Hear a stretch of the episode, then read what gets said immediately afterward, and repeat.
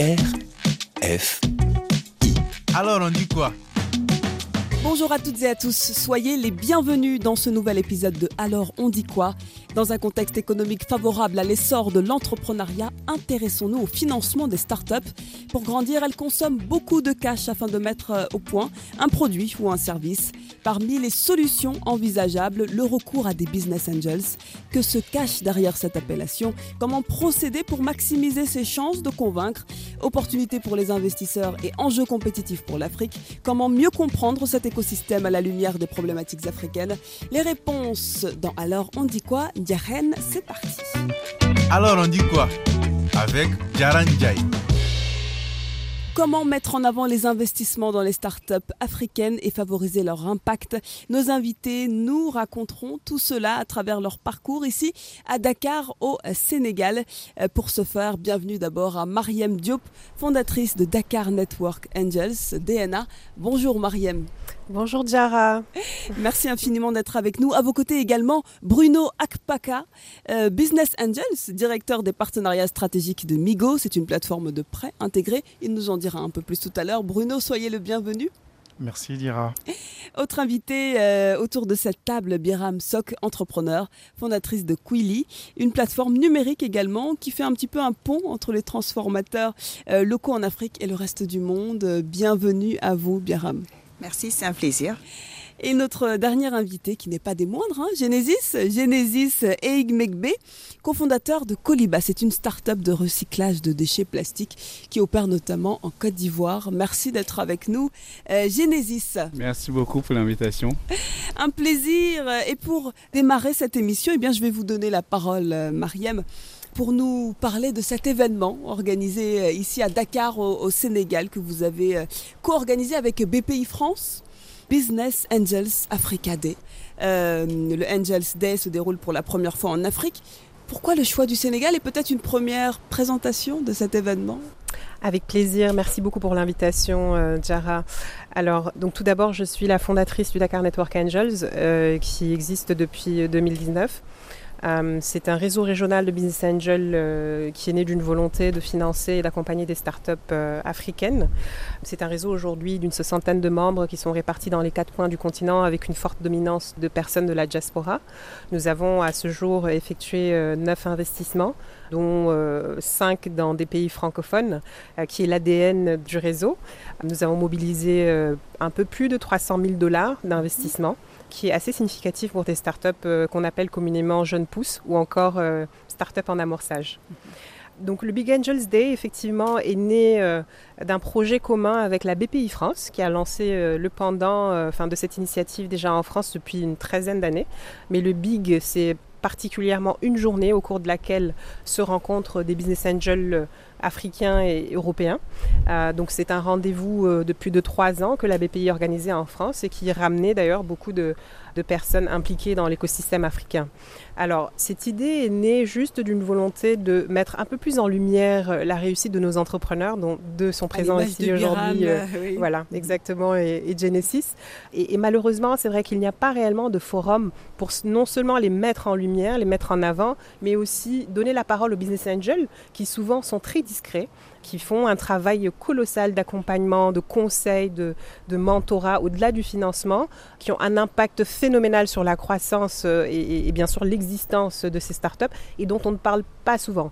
Et d'autre part, ces business angels en général, euh, enfin, ils n'ont pas non plus accès à certains entrepreneurs qui sont hors de leur marché. Voilà. C'est quand même étrange d'entendre que finalement les business angels sont à la recherche de projets intéressants et qu'ils ne trouvent pas forcément de projets alors qu'il y a de nombreux jeunes Africains qui n'attendent que cela. Peut-être que Bruno peut réagir. Bruno, c'est quoi être business angels? C'est un grand mot, c'est c'est une, c'est un concept, c'est une euh, façon de voir les choses et de vivre. Euh, ce que je veux dire par là, c'est que avec les petites économies que nous avons, nous pouvons très bien les investir dans des bons du trésor dans un certain nombre de pays et nous aurions des rendements beaucoup plus importants. Par contre, il n'y a pas de valeur qui soit créée pour ces pays, il n'y a pas de job qui soit créé sur ces marchés-là. Et donc, il y a là une volonté de regarder à très long terme sur l'émancipation de nos marchés à travers des jeunes entrepreneurs. Aujourd'hui, et je parle pour moi, être un business angel, c'est m'adresser principalement à la jeunesse africaine en disant oubliez la voie royale de grand-papa et de grand-maman où on sort d'école et on va vers l'administration seulement. Donc le business angel est un grand frère, un tonton, une tata, etc., qui va apporter effectivement des fonds financiers, mais qui est censé apporter beaucoup de son expérience afin que les jeunes entrepreneurs évitent certains écueils. Mais l'entrepreneuriat est quand même très difficile sur le continent africain. Il y a des spécificités qu'il ne faut pas négliger, il ne faut pas oublier. Euh, la première problématique, c'est peut-être l'accompagnement. Vous, en tant que business angels, vous mettez l'accent sur ce volet? Oui, oui, oui, tout à fait. Alors, je ne pars pas de l'avis que la problématique de l'entrepreneuriat ou du jeune entrepreneuriat en Afrique soit différente d'ailleurs. Hein, il y a des spécificités partout, effectivement, mais les difficultés ici, il faut voir les réalités locales qui parfois rendent le travail encore plus difficile pour nos entrepreneurs. Va rendre le travail difficile. Mais l'entrepreneuriat, c'est difficile, on le sait. Voilà. Euh, semé d'embûches, un parcours semé d'embûches. En, étant en partant de ce postulat, il est évident que, euh, oui, pour moi, j'accompagne des entreprises dans lesquelles j'investis, mais j'accompagne également un grand nombre d'entreprises dans lesquelles je n'ai pas investi. De façon bénévole? Oui, de façon bénévole. Bénévole parce que, Oui, complètement bénévole. Sans gagner d'argent. Sans gagner d'argent. Eh, c'est étrange, hein, hein nous sommes des hommes d'affaires. et sans aucun retour attendu aujourd'hui. Après, je fais partie de ceux qui, euh, qui pensent que le bon karma revient toujours. Mhm. En anglais, on dit What goes around comes around. Mhm. D'accord donc euh, euh, je fais partie de cela et j'imagine qu'il peut y avoir des retours en satisfaction diverses et pas qu'individuelles et ou financières. Mariam, juste pour revenir peut-être sur cet aspect euh, des business angels, à travers Dakar Networks Angels justement, vous sentez-vous que les entrepreneurs comme Bruno ne, cherchent pas un avantage particulier, un intérêt particulier autre que ce, partage humain d'expérience? Il y a quand même un volet business qui est là. Tout à fait. L'intérêt est, quand même euh, important dans ces, Tout à fait. Dans ces investissements. Tout à fait.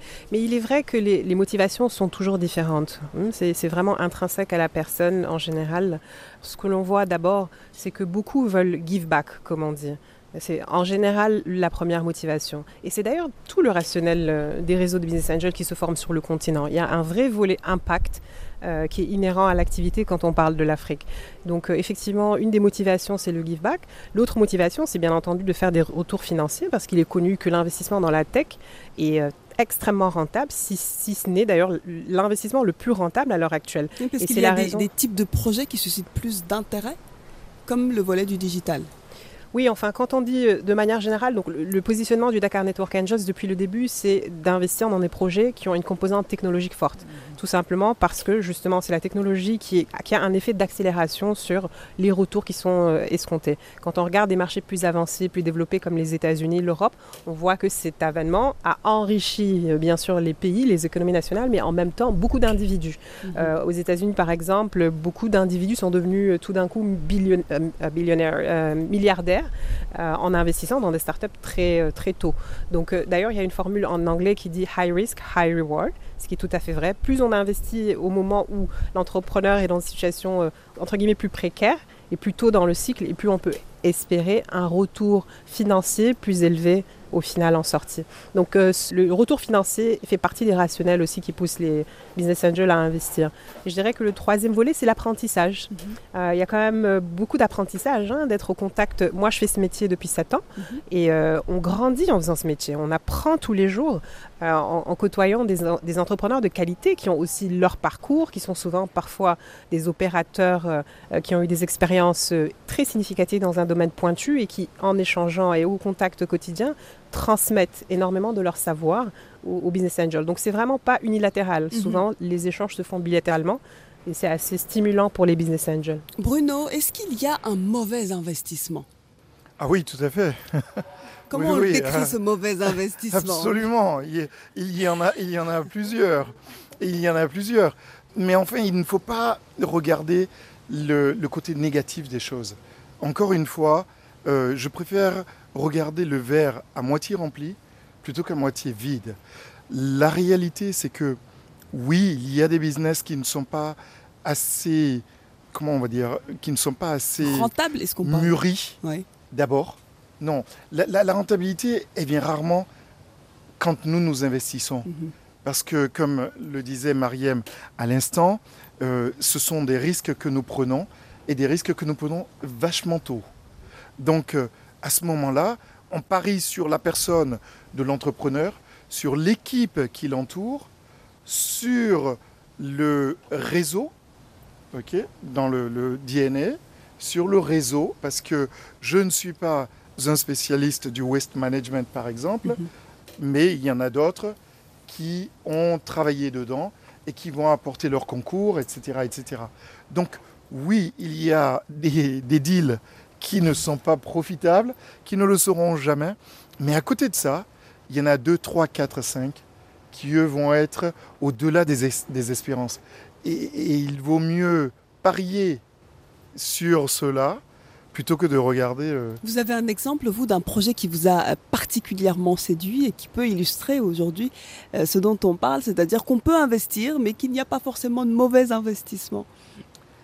Alors, il y a un, un projet au- auquel j'ai participé il y a une vingtaine d'années en Côte d'Ivoire et qui euh, était sur le papier parfait. Dans la stratégie, parfaite. Sur les slides, excellente. En exécution, zéro. Alors, ma foi, c'est le terrain, c'est le terrain qui guide. Oui. D'accord? On a beau être très bon, très beau, euh, très tout ce qu'on veut. Éloquent, peut-être ça joue aussi, parce qu'il faut pitcher son projet, il faut raconter une histoire pour séduire. Bien sûr, bien sûr. Ah ben ça, c'est comme dans les relations humaines, comme tout- toutes relations humaines. S'il n'y a pas de séduction euh, et de d'adhérence ou adhésion, je crois. Adhésion. Ça, c'est parce Euh, qu'on n'a que des anglophones autour de la table. Voilà. Euh, euh, S'il n'y a pas d'adhésion Mhm. au projet, il n'y aura absolument pas de chemistry. Mhm. D'accord? Donc, on aura du mal à aller de l'avant. Par contre, euh, ce projet, il a échoué Mhm. parce que l'exécution était mauvaise.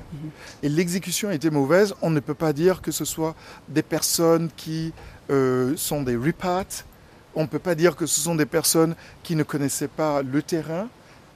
Toutes connaissaient excellemment bien, et bien mieux que moi, la Côte d'Ivoire, mais c'était un fiasco total. Mariem, quand on est une jeune start-up, c'est vrai que la problématique de l'argent arrive tôt. Euh, il y a le réseau, on va en revenir, on va y venir pardon, dans Oui. quelques instants. Euh, mais quand même, quand est-ce qu'il faut se dire que bon, là c'est le moment d'aller voir des business angels qui peuvent participer au financement de, de- de mon projet? Alors, je pense Est-il que un sera... bon moment ou est-ce qu'il y a une étape du- du- dans le projet où il, se- il faut se dire qu'il faut y aller, il faut taper à, à vos portes? Alors, c'est vrai que chaque investisseur, de manière générale, a sa propre thèse d'investissement. La thèse d'investissement, enfin, c'est vraiment un peu les critères euh, que l'on met en avant pour les investissements. Et là, en l'occurrence, pour le Dakar Network Angels, j'ai cité un des premiers critères, c'est la composante technologique.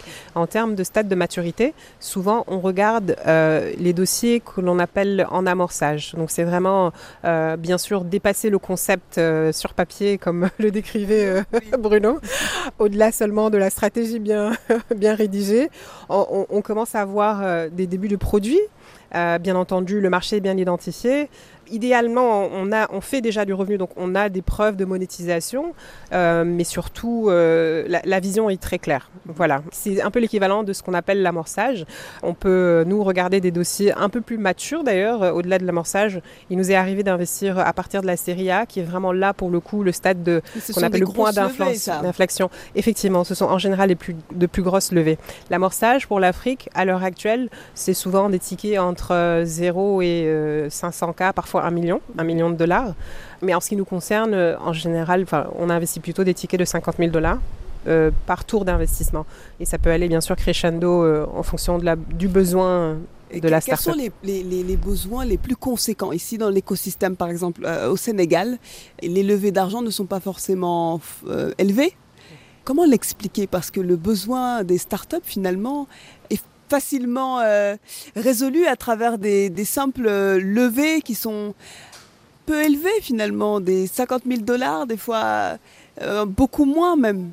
Oui, c'est une, excellente question. Il y a plusieurs parties dans la question d'ailleurs. Il y a la méconnaissance, il y a vraiment une, une partie euh, qui concerne la méconnaissance euh, de ce mécanisme de business angel. Donc il y a déjà sur nos marchés pas ou peu de business angels qui investissent dans des startups technologiques parce en réalité. Parce qu'on ne croit pas au projet africain Parce qu'on ne connaît pas le domaine. On ne connaît pas, oui, d'abord. La méconnaissance. Je pense qu'il y a vraiment de la méconnaissance. Il y a aussi, je pense, euh, un des travers aussi probablement, et c'est très ancré euh, en particulier dans la culture francophone, c'est que quand, quand on investit, on investit souvent pour avoir un retour immédiat.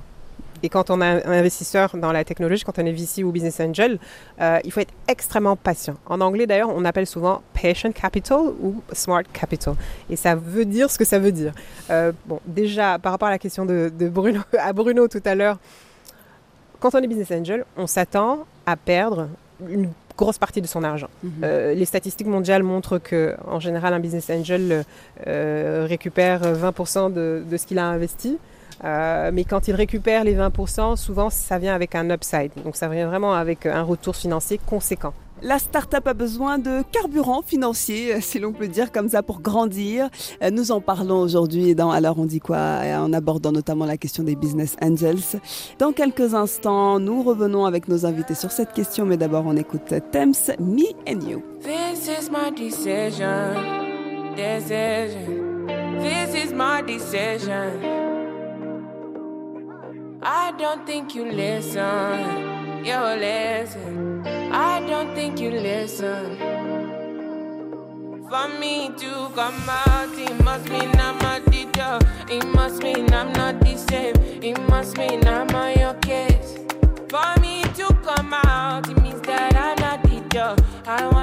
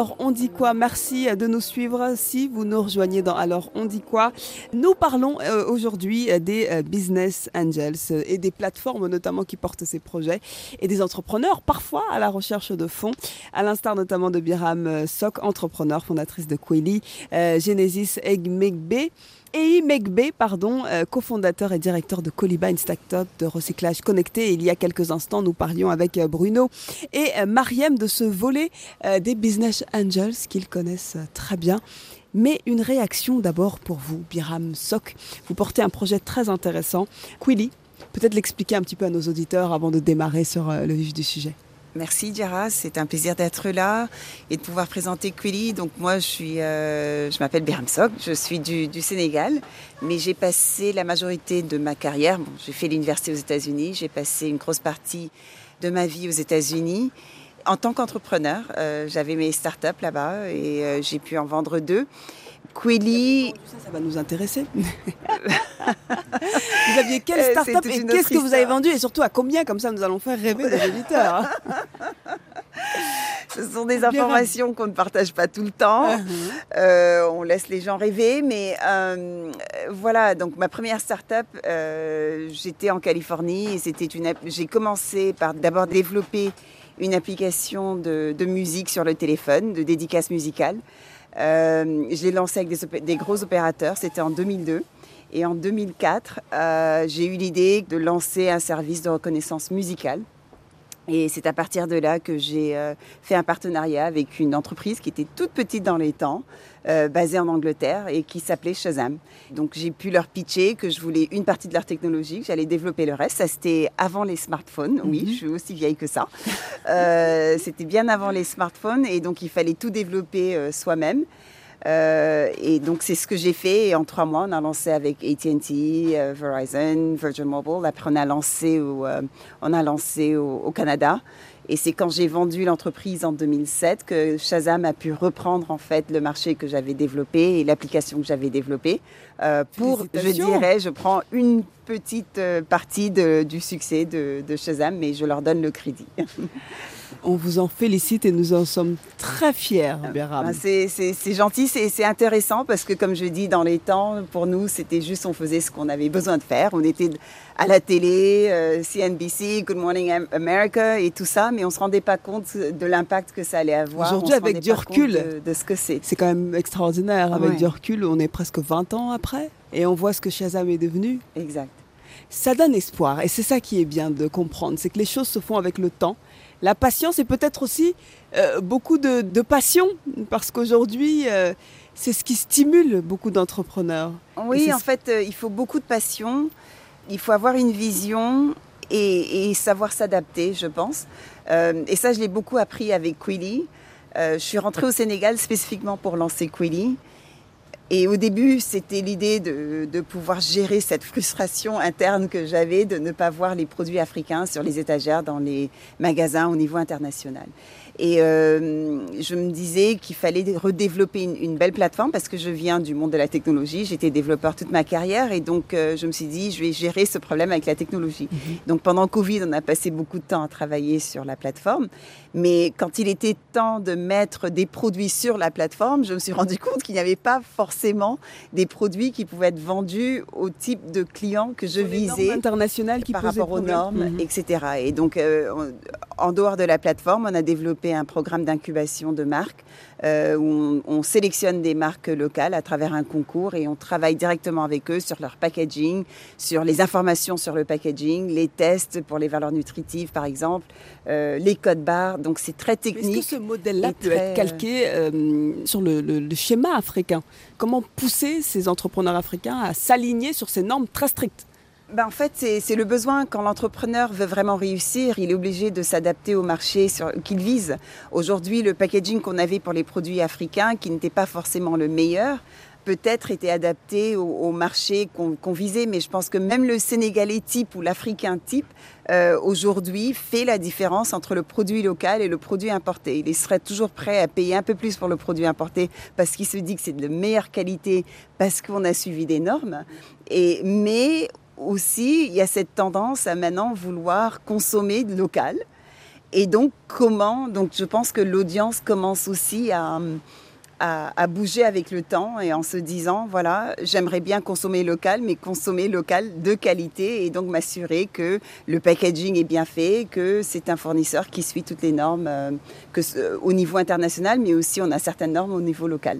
Est-ce que Quilly a été créé du coup durant la Covid? Euh, Exact. Il y a, deux- il y a 3 à 4 ans? Euh, donc euh, l'idée euh, m'est venue en 2019, euh, fin 2019, donc juste euh, avant Covid. Et c'est quand on est sorti de la Covid qu'on a commencé la partie euh, de solliciter les fournisseurs. Et d'ailleurs, c'est en 2021 que DNA était notre, euh, vraiment notre premier investisseur à travers Mariam Diop, qui a cru. Parce que quand on parle, quand est-ce que les angels viennent euh, s'impliquer dans une start-up, moi je dis, c'est, c'est quand on est en train de vendre un rêve. Et donc, il faut trouver une personne qui est prête à rêver avec nous et qui croit en nous et qui se dit cette personne va pouvoir réaliser ce rêve. Mariam, qu'est-ce qui a fait la différence justement? On a la chance de la voir. Est-ce qu'il nous est possible d'avoir des éclairages là-dessus? C'est magique son histoire. Bien, Biram est très humble, je dois le dire. Elle est exceptionnelle. Elle est exceptionnelle et quand je l'ai rencontrée pour la première fois au Sénégal, son projet était encore à l'état de conception hein, et je l'ai vu exécuter en l'espace de quelques mois et revenir. Alors tout ce qu'elle promettait de faire, elle arrivait toujours six mois après ou quelques mois après en présentant les premiers résultats. Mhm. Et donc j'ai vu sa résilience, j'ai vu vraiment des qualités qui étaient extraordinaires pour l'entrepreneuriat, pour une entrepreneur. Euh, et, je pense que c'est le seul projet dans lequel on a investi qui ne faisait pas encore de revenus à l'époque. Donc voilà, on, a investi euh, dans Quelly euh, à l'étape de pré-amorçage mhm. à l'époque.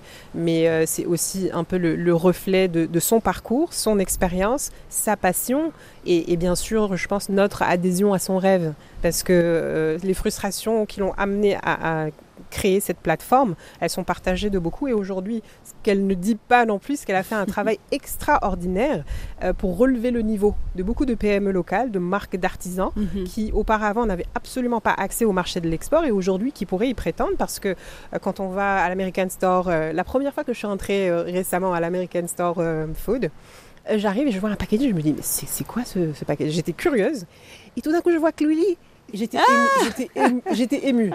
Alors, j'appelle euh, hmm. Biram. Biram et je lui dis euh, Mais c'est pas possible, c'est pas Quilly Quilly mais, on a, mais le packaging était extraordinaire. Alors pour moi, ça allait même au-delà des attentes et c'était vraiment même plus joli que certains packaging euh, de produits importés. Biram, voilà, ça c'est vrai que ça donne envie. un mot sur le parcours de Mariam Bruno Oui, alors moi je connais pas les, les produits euh, parce que je ne vis pas ici à Dakar. Mais Mariam a dit quelque chose de tout à fait juste.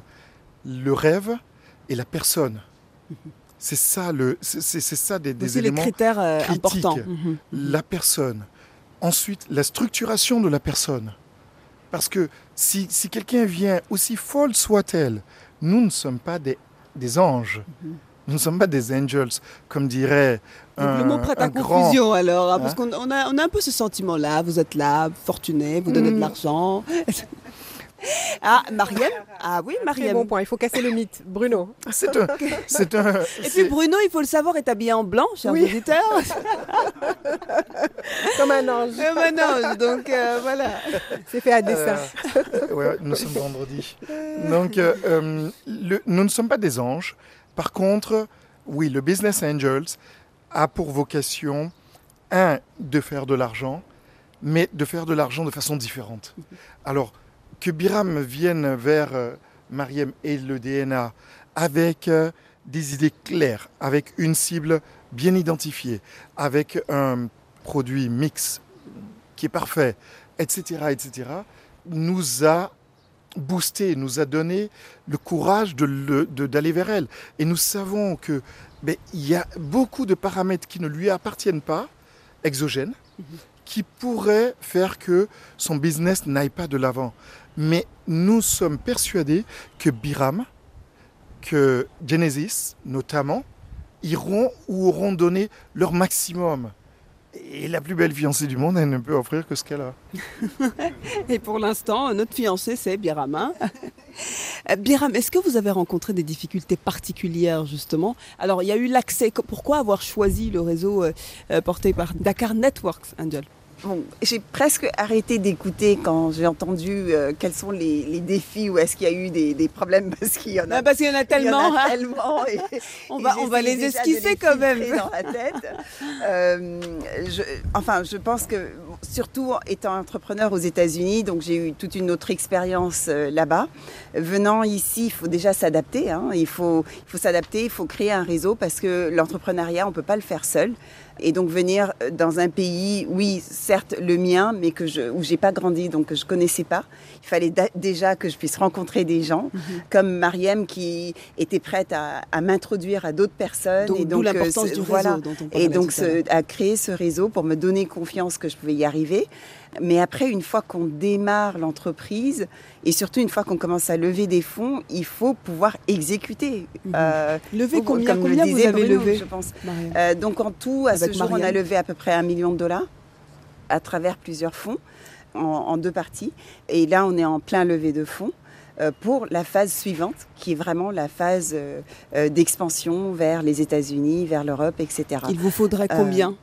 Pour l'instant, on essaie de lever 3 millions avant de passer à, la série A, qui sera une plus grosse levée. Série A, c'est à partir de combien, Mariam en considérant un peu toute les, la récession économique, c'est plutôt entre 3 et 5 millions de dollars en général. Et il, y a, il y a quelques années, notamment en 2021, euh, la moyenne était plutôt autour de 8-10 millions. 8 10 millions. Oui, la, moyenne africaine. Pardon, oui, dans la tech, oui. Dans la tech, oui. oui. Et, la raison pour laquelle on a besoin de tous ces fonds, c'est parce que, surtout pour un modèle comme Quilly, où je dis toujours l'une des grosses différences quand on arrive en Afrique en tant qu'entrepreneur, c'est qu'on se dit, voilà, on rentre dans le digital, on a l'expérience dans le digital, et tout de suite on se rend compte que rien n'est fait à 100% dans le digital en Afrique. Mhm. Il faut faire de la formation, après il faut aller sur le terrain. Euh, et on se rend compte que finalement, on ne développe pas, on n'est pas en train de créer une start-up, on est en train de créer toute, euh, toute une chaîne de valeur, tout un écosystème. On aurait préféré trouver une autre entreprise et faire un partenariat pour faire toute la partie design des packaging, acquérir les packaging, etc. Mais ça n'existait pas par rapport aux standards qu'on avait. Voilà les réalités locales dont on parlait tout à l'heure, Bruno. C'est vrai, c'est vrai. Mais euh, j'en parlais encore avec un, un, entrepreneur ce matin. Je pense qu'il y a toujours matière à pouvoir créer ou faire s'émerger d'autres jeunes entreprises qui vont être spécialisées et qui vont pouvoir finalement apporter à, à, Biram et à d'autres des packaging aux normes souhaitées. Mhm. je, ne veux, je ne dis pas et je ne sous-estime pas la difficulté à y arriver. J'estime simplement que si on veut commencer par tout faire, eh bien, 24 heures, ne suffisent pas. Mhm. il faudrait que nous nous mettions tous à prier pour que Dieu étende la durée de, ah, Mais bien, ce qui est bien et ce qu'elle explique, c'est aussi cette co-construction avec les locaux qui ont parfois un savoir-faire, mais qui manquent de compétences ou d'expertise, et il faut travailler pour les accompagner. Et c'est cet accompagnement qui prend. Il faut travailler pour leur expliquer d'une manière qu'ils comprennent euh, par rapport à leur réalité où est-ce qu'on veut aller. Euh, Est-ce que c'est un choc culturel ou c'est un choc culturel euh, complet, euh, double choc. Euh, J'essaye de m'en remettre euh, personnellement et sûrement eux aussi. Euh, et ce choc, c'est pas un mauvais choc parce qu'il faut vouloir apprendre et vouloir s'adapter. Mhm. Moi, c'est ce que j'adore. Toutes mes startups, j'aime bien introduire quelque chose qui n'existe pas.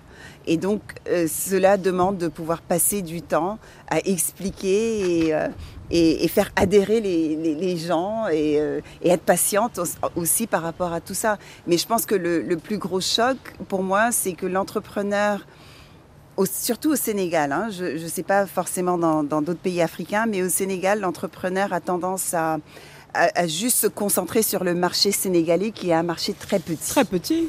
Déjà, on est francophone, donc c'est très difficile de pouvoir s'exporter dans les pays anglophones, etc. Et donc, il y a ce travail à faire, à montrer aux gens que non, il faut penser, il faut, il faut rêver en dehors. Euh, de Est-ce que des projets comme la zone de libre-échange économique, la ZLECAF, peut permettre à ces jeunes de rêver plus grand euh, l'exécution projet, hein. reste encore à voir. C'est un projet titanesque, hein, euh, Bruno, j'imagine que... Sur le papier, il n'y a pas de souci. Mm. Mais euh, lorsque je vois que entre le, Cameroun et le, et le, Gabon, il faut des visas, c'est une aberration. Mm. Je, m'excuse, mais bon. Alors, ça, c'est juste administratif. D'un point de vue concret, pour aller de Dakar à Bamako, combien de temps faut-il? Mm-hmm. Parce que les infrastructures sont celles qu'elles sont. Mm, D'accord? Il y a ce fameux corridor Abidjan-Lagos, dont on a tous entendu parler depuis je ne sais combien de dizaines d'années, j'espère qu'il verra le jour avant que je ne meure. on espère aussi, c'était pour citer un petit peu ces barrières euh, même ne serait-ce que pour le transport de ces marchandises euh, dont on parle, qui veulent être exportées, euh, Biram. Ça nous coûte moins cher d'exporter aux États-Unis que d'exporter en Côte d'Ivoire. Voilà. Euh, et donc on est obligé de nous dire, ok, on va, tout le monde nous dit, mais pourquoi vous ne vous concentrez pas sur le marché africain? Ce serait bien d'avoir cette plateforme pour le marché africain. Je leur dis, bah, parce qu'au début, il va falloir montrer du revenu, etc., et montrer des marges. Et tout ça, c'est plus facile et plus rapide d'aller vers les États-Unis ou que de le faire en Afrique. On va le faire, mais dans une deuxième phase. On va euh, continuer de parler de vos parcours dans quelques instants. On écoute d'abord euh, Suspect 95 featuring Ovican, été. Euh, tout le monde va pas parler en même temps, parler doucement que ça. Le parrain a payé, c'est mais la monnaie c'est comment? Bébé viens me voir, c'est rien, c'est pour causer seulement. Yeri c'est le mignon, mignon. Tout est mouvement de jetons, jetons. Toi t'as beaucoup de diplômes, elle est la grosse fesse. Tu penses qu'ils vont choisir qui. Diana, hésite-toi, Diana, Diana, hésite-toi, Diana, hésite-toi, Diana, Diana, hésite-toi, Diana, Y'a ouais, ta vérité. Tu me vois, tu m'en veux, c'est pourquoi? C'est mon tiers, j'ai dépensé pour toi. Tu n'as rien voulu dire, tu n'as rien. Il manque de liquidité, ça veut dire quoi? Ah, c'est du lourd à la NASA. hein. Non, mais qu'est-ce que tu fais, je n'aime pas ça. hein. On te dit, ça fait trois fois, on voit ta gauche et le gars là, on te parle. tu- Est-ce que toi, t'es un enfant? Est-ce que es un enfant? Est-ce que toi, t'es un enfant? Est-ce que es un enfant? Tu m'as des là, tu es C'est que tu as dans ta bouche.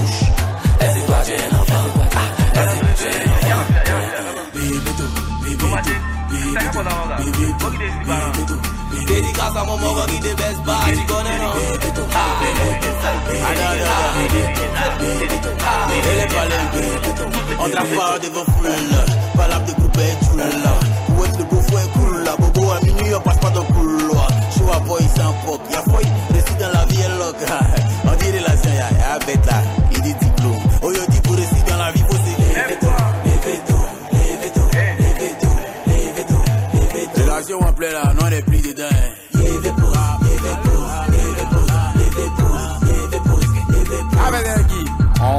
On Hésite à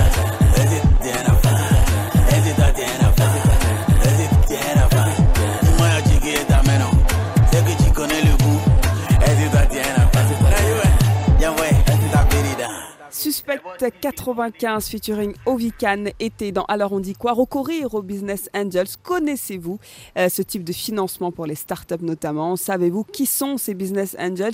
Et quelles particularités présentent ces investisseurs par rapport à une levée de fonds plus classique? Quand recourir au financement participatif pour son entreprise et comment dénicher des Business Angels pour financer vos projets comme Bruno que nous avons euh, ici même sur ce plateau?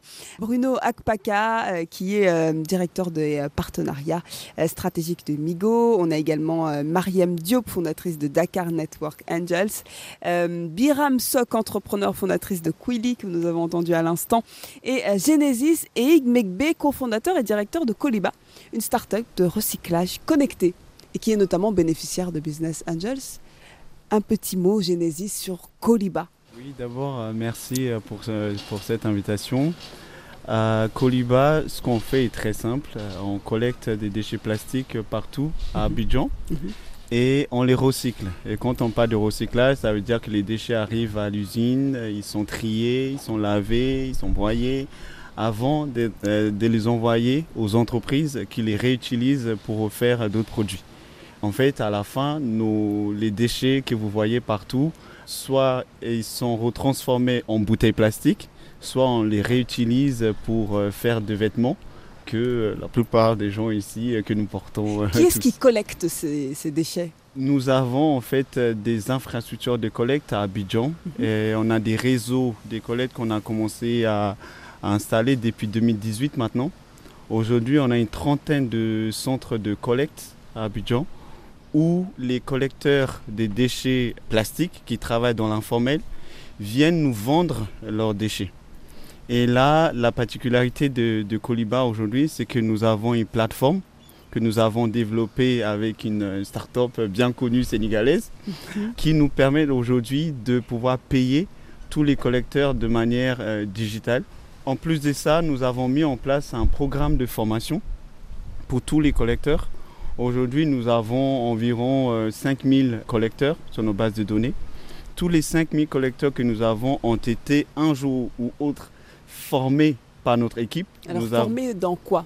À quoi? En fait, parce que la plupart des personnes qui travaillent dans la collecte des déchets plastiques, il faut le reconnaître, c'est la population qui est très vulnérable et c'est pas la population qui gagne euh, un million par mois qui va aller collecter. Et la plupart des personnes qui le font, c'est vraiment pour la survie. Je collecte le matin pour pouvoir manger le soir. Mhm. Et euh, pour nous, c'est important, de, quand on parle de formation, déjà de tout ce qui est hygiène. Comment mieux se protéger, par exemple. On sait que la durée de vie, malheureusement, des personnes qui collectent et qui travaillent dans le secteur des déchets euh, plastiques est inférieure à de 10 ans en moyenne par rapport à une personne qui ne travaille pas dans le déchet. Du coup, il y a un vrai problème euh, sanitaire et nous, c'est vraiment une prise de conscience pour les collecteurs qui travaillent avec nous parfois et souvent on donne des équipements et surtout on leur fait comprendre leur place dans l'économie circulaire. Mhm. Parce que beaucoup de, fois on parle de l'économie circulaire, euh, en tout cas pour tout ce qui concerne le recyclage, mais on oublie que la chaîne commence par ce gens-là. Et la plupart du temps, ces gens ne savent pas que c'est eux en fait la base. Sans eux, il n'y a pas de recyclage. Du coup, c'est important qu'ils se sentent valorisés. Mhm, euh, moi, personnellement, c'est une notion qui me tient vraiment à cœur. Valoriser le métier des collecteurs. Et comment faire en sorte que les gens qui font ce métier puissent gagner un peu plus. Maintenant, ça, c'est la théorie. Mhm. Mais comment y arriver? Il y a plusieurs mains à travers la formation, à travers, bah, nous, de notre côté, avoir un produit de meilleure qualité pour pouvoir acheter la matière première à un prix plus élevé. Du coup, il y a tout un travail à faire au niveau de la collecte, même à nos niveaux, au niveau de la transformation, au niveau de la vous qualité. combien de, déchets plastiques? Là, l'année dernière, on a collecté environ 2000 tonnes de déchets. Sachant que ces 2000 tonnes, il faut savoir qu'une tonne de plastique, c'est 50 000 bouteilles. Waouh Souvent, quand on dit 2000 tonnes, les gens disent mais 2000 tonnes, c'est pas beaucoup. mais si je vous donne une tonne de plastique à trier, vous avez minimum 3 semaines pour pouvoir le trier. C'est-à-dire en faisant ça de 8h à 17h, vous ne pouvez pas faire plus d'une tonne en, moins d'un mois. Du coup, vous voyez, c'est un travail qui est très fastidieux. Chronophage et minutieux. Exactement. Du coup, comment valoriser ce travail-là et et quand on a expliqué exactement ce projet à Mariam, à DNA, c'était en 2019, début 2019, on était le tout premier projet dans lequel ils ont investi. Du coup, ah je remercie Mariam, Mariam pour bon investissement ou mauvais investissement? On est encore là pour l'instant. Du coup, il faut dire que c'est un bon investissement pour l'instant. Combien avez-vous euh, levé auprès de, Dakar, avec euh, Dakar Network Angels? Bah, Je pense qu'ils ont dit le ticket euh, tout à l'heure. c'est en tout cas, on va dire moins de 100 000 euros. Et vous avez besoin de plus aujourd'hui? Oui, aujourd'hui, en fait, les investissements euh, dans le recyclage sont très chers. Mhm. Parce que pour mettre en place. avez-vous besoin? Au-delà de, des moyens financiers qui sont juste indispensables, parce qu'il faut acheter des machines, il y a beaucoup de capex, euh, des, machines, mhm. de, les salaires, même la matière, il faut la payer. Il y a beaucoup d'argent, beaucoup de dépenses tous les mois. Euh, pour ça, c'est une chose que beaucoup de gens ignorent, parce que quand on parle de recyclage, les gens pensent que il faut juste. J'ai vu beaucoup de plastique dans ton quartier. Pourquoi vous n'avez pas collecté tout ça? Je leur dit, mais pour collecter du plastique, vous payez la personne, il faut payer le camion, il faut payer l'essence. Collecter les trois petits plastiques, ça me revient à 100 000 francs. Du coup, non, ça, vous voyez, c'est beaucoup de dépenses. Mais euh, ces dépenses-là aussi, on a aujourd'hui des investisseurs qui sont prêts à nous accompagner. Parce qu'au-delà de juste la partie économique, il y a aussi la partie sociale mhm. qui est très importante. Parce que nous, on a 140 employés on a 85% de femmes. Ça, on est très fiers, on le dit partout où on mhm. passe. Parce que pour nous, c'est une des raisons pour laquelle nous, en tout cas moi personnellement, je suis très impliqué dans ce projet depuis six ans. Parce que je trouve que ce qu'on fait, c'est c'est pas juste parce que c'est une humain également, quoi. Parce que c'est une bonne, une bonne aventure. Mhm. J'allais juste dire une chose euh, par rapport à ça, parce que, et par rapport aux Business Angels, quand on parle de, du côté humain, surtout, il revient beaucoup dans beaucoup de startups en Afrique où on, crée des entreprises pour vraiment changer la vie des, des populations ou des communautés. Euh, beaucoup d'investisseurs, les investisseurs qui sont euh, venture capitalists, donc les mhm. vrais fonds, les gros fonds, ont du mal à même écouter ce côté-là, comprendre ce côté-là. Quand on leur parle de, l'impact qu'on a sur les personnes avec lesquelles on travaille ou le travail même qu'on fait avec le packaging, ils ont du mal à comprendre et ils se disent mais non, ça, c'est un peu de la, charité que, que vous êtes en train de faire. Et donc c'est là où c'est important d'avoir des business angels parce que je pense que eux ont plus tendance à, comprendre ce côté-là et aussi à adhérer à ce côté-là et parfois même à nous pousser à plus euh, travailler sur ce côté-là et ne pas juste juste regarder les chiffres et se dire je ne peux pas faire ça parce que ça va me coûter euh, un cent de plus mhm, mhm. Euh, par rapport à ça. Donc je pense que cet impact pour le business angels, même si la startup ne marche pas encore financièrement, le fait qu'il y ait de l'impact, déjà, c'est une satisfaction, je pense qu'ils ont. Genesis 2019-2023, justement, un accompagnement avec Dakar euh, euh, Network Angels. Qu'est-ce que vous pouvez euh, raconter à nos auditeurs, puisqu'on arrive bientôt à la fin de cette émission, pour, pour, pour, ce volet quand même qui a été une belle aventure, mais qui, qui n'est pas terminé surtout? Je pense que quand on a commencé, on avait. En 2019, on avait collecté 64 tonnes et euh, cette année, l'année dernière, on était à 2000. Et du coup, il y a une vraie progression. On est passé d'une équipe euh, d'une vingtaine, je pense qu'on était à 25 ou 26 personnes. À 140 aujourd'hui. à 140. Je pense qu'il y a beaucoup de, progression depuis, mais aussi beaucoup d'accompagnement aussi, euh, comme elle a très bien dit, quand on fonde une start-up, on fait beaucoup d'erreurs. Mais parfois, c'est même des erreurs limite assumées. On apprend. oui, parce qu'on euh, on a envie d'apprendre, on a envie d'aller jusqu'au bout de son idée pour voir si ce qu'on avait en tête est vraiment la bonne. Du coup, on fait beaucoup d'erreurs aussi. Et je pense que le fait de travailler avec les, des personnes qui ont le réseau, qui sont déjà passées par là, mhm. Bruno qui a déjà monté des startups, mm. euh, déjà monté des entreprises il y a 20 ans, ça, ça aide à cadrer, à dire bon, c'est ce que tu veux faire, c'est bien mais revenons à, des choses qui marchent. Mhm. Voilà mon expérience. Ils partagent leur expérience. Ce n'est pas forcément pour que tu fasses exactement comme eux, ils ont fait, mais ils partagent leur expérience pour que tu apprennes aussi, voilà ce que moi j'ai fait, voilà le résultat que j'ai eu. Du coup, ça t'aide aussi à mieux prendre des décisions. Pour moi, travailler dans des réseaux comme ça, c'est indispensable de juste cette partage d'expérience qui est juste euh, indispensable. Et parlons aussi de l'impact social. Moi, je trouve que ce n'est pas vraiment la charité. Je ne vois pas l'impact social comme euh, la charité. Je le vois comme un investissement. Parce que un employé ou un fournisseur qui travaille mieux, c'est avantageux pour la boîte, c'est avantageux pour l'entreprise. Ça veut dire que ces investissements que tu fais dans la formation, qui va permettre à la personne de mieux collecter, mais au final, si on y réfléchit, c'est Coliba qui gagne. Parce que en le faisant, les gens peuvent se dire, mais ça sert à quoi de, mettre autant d'énergie dans la formation? Mais une personne qui est capable de passer des 1 tonnes à 10 tonnes par mois, en fait, c'est C'est ta félicité, bien sûr. Par mois.